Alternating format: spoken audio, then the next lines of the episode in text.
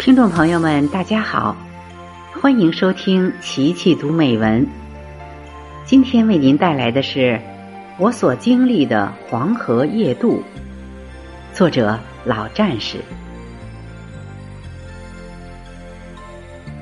黄河，中华民族的发祥地，炎黄子孙的母亲河，千百年来演绎着多少不朽的故事。美丽的传说。上世纪六十年代初，我曾看到一部根据真实故事改编的电影，片名是《为了六十一个阶级兄弟》，讲的是在山西某一建设工地，有六十一名工人同志食物中毒，急需一种特效药治疗。工作人员送药途中遇黄河天险。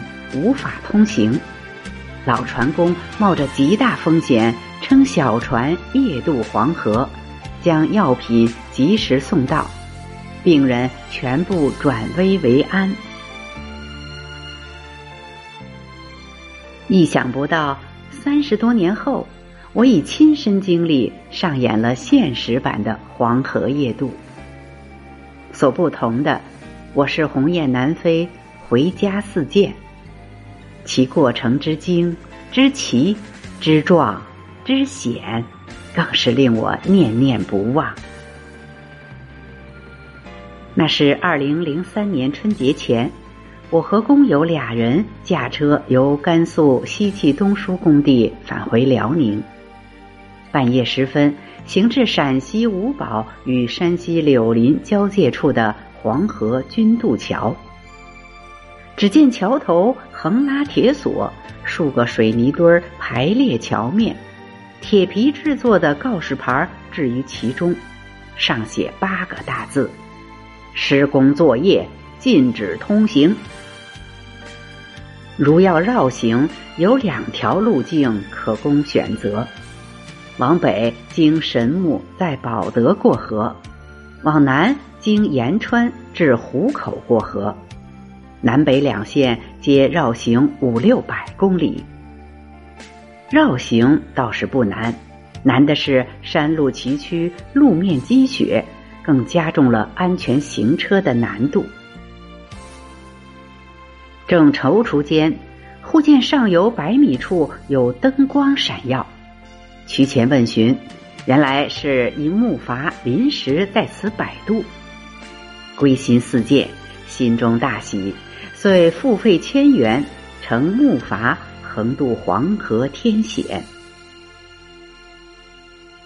那摆渡木筏长约十几米，宽约六米，两边附数个大油桶。我把越野皮卡开上木筏，船工用铁索将四轮固定，并让我俩穿好救生衣，抓紧缆绳。只听。站在筏尾掌舵的船老大喊了声“开船”的号子，四名船工便手持长长的竹竿，用力向汹涌的河水撑去。一车一筏渐渐离开简易码头，斜线向对岸驶去。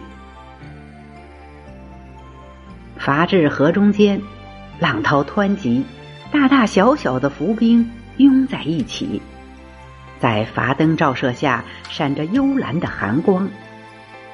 叠加碰撞的冰块拍打着木筏，发出隆隆声响，令人不寒而栗。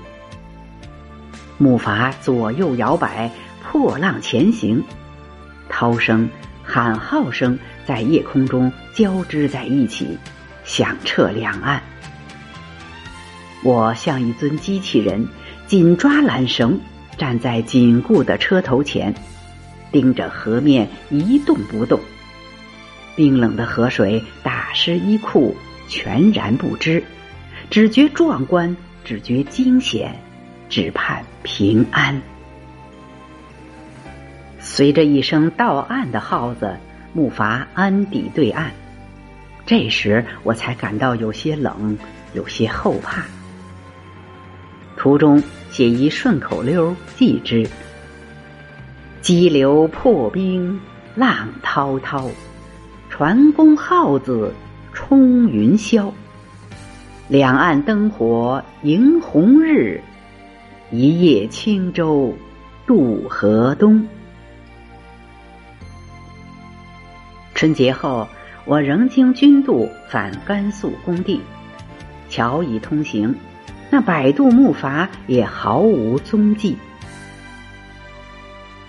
在人生经历中，有些可以重复，有些可遇不可求。